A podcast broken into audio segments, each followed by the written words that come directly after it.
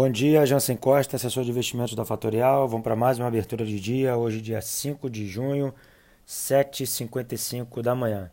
Tudo verde dos mercados internacionais, o tom positivo permanece aqui na sexta-feira, muito em função de novos estímulos uh, na Europa e para a reabertura dos mercados nesses países. Tá? Um fluxo bastante interessante para mercados emergentes, vem puxando as bolsas do Brasil e de outros países que estavam com os maiores destaques na queda uh, depois do Covid. Né? Esse fluxo vem depois de uma onda de apreciação uh, das empresas de tecnologia, depois da própria bolsa americana e agora, por consequência, uma apreciação tanto do euro tanto quanto da moeda de países emergentes vem impulsionando esses mercados. Tá? A quantidade de dinheiro no mundo ela é muito grande, né? o mercado europeu o Banco Central Europeu colocou quase um trilhão e meio de, de euros uh, impulsionando assim a sua moeda e isso leva otimismo para as bolsas uh, na Europa. Tá? Os mercados estão uh, positivos, porém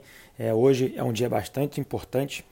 às nove e meia tem a divulgação de dados do payroll, né, que é o desemprego americano.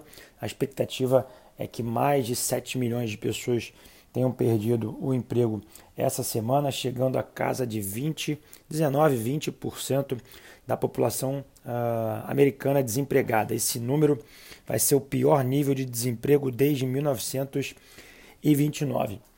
Ontem eu coloquei uma frase uh, no Twitter, né, Barão de Rothschild, quando ele comentava no início do século que quando tivesse uh, sangue nas ruas, desde que seja o seu próprio, é, você deveria é, comprar ações, né, comprar mercado acionário. Né? E o que a gente está vendo basicamente é isso, é, onde os destaques no aumento de Covid aqui no Brasil e em outros países ainda, gerando ainda é, medo, gerando outro, no outro lado no mercado financeiro um descolamento com o aumento das bolsas. Tá? É, é importante ficar no radar. Alguns gestores de multimercado não estão tão otimistas com esse mercado ah, nessa volta tão rápida e eles acreditam que o mercado possa estar tá exagerando. Obviamente, isso não é consenso. É, essa semana teve é, e está tendo, hoje termina a Verde Week. É, chama atenção para quem não viu ainda nenhum episódio, é, acessar o Verde uh, no YouTube. Verde, para quem não conhece, é uma asset aqui no Brasil bastante é, famosa né, do, do, do Stuberg. Vale a pena revisitar todas as lives dessa semana. E para quem não está aqui na parte da manhã uh, assistindo os Stock Pickers, né, que é a parte no Instagram com o Thiago Salomão, também vale a pena. Ontem e hoje, a Quest, que é uma casa bastante otimista uh, no cenário local e global historicamente, ela não estava tão otimista. Ela agora ela está neutra praticamente só com uma posição em juros na sua aplicação de multimercado. Tá?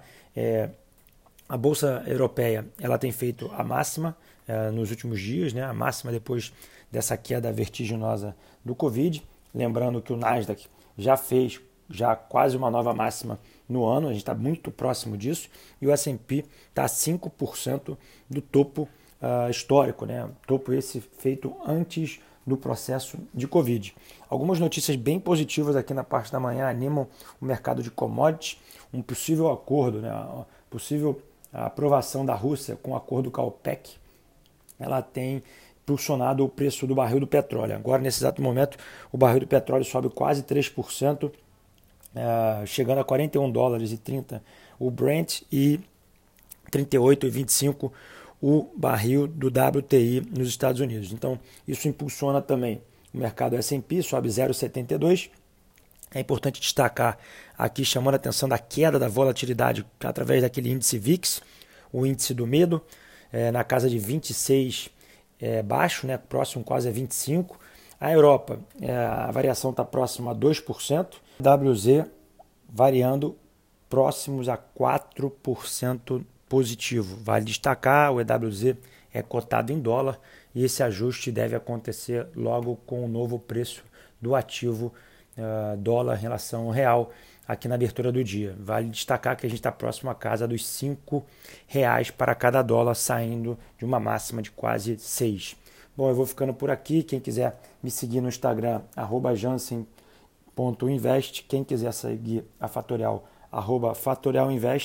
Eu volto entre meio-dia e uma hora, aviso vocês aqui no Telegram. Grande abraço, uma ótima sexta-feira e encontro vocês no Instagram. Tchau, tchau.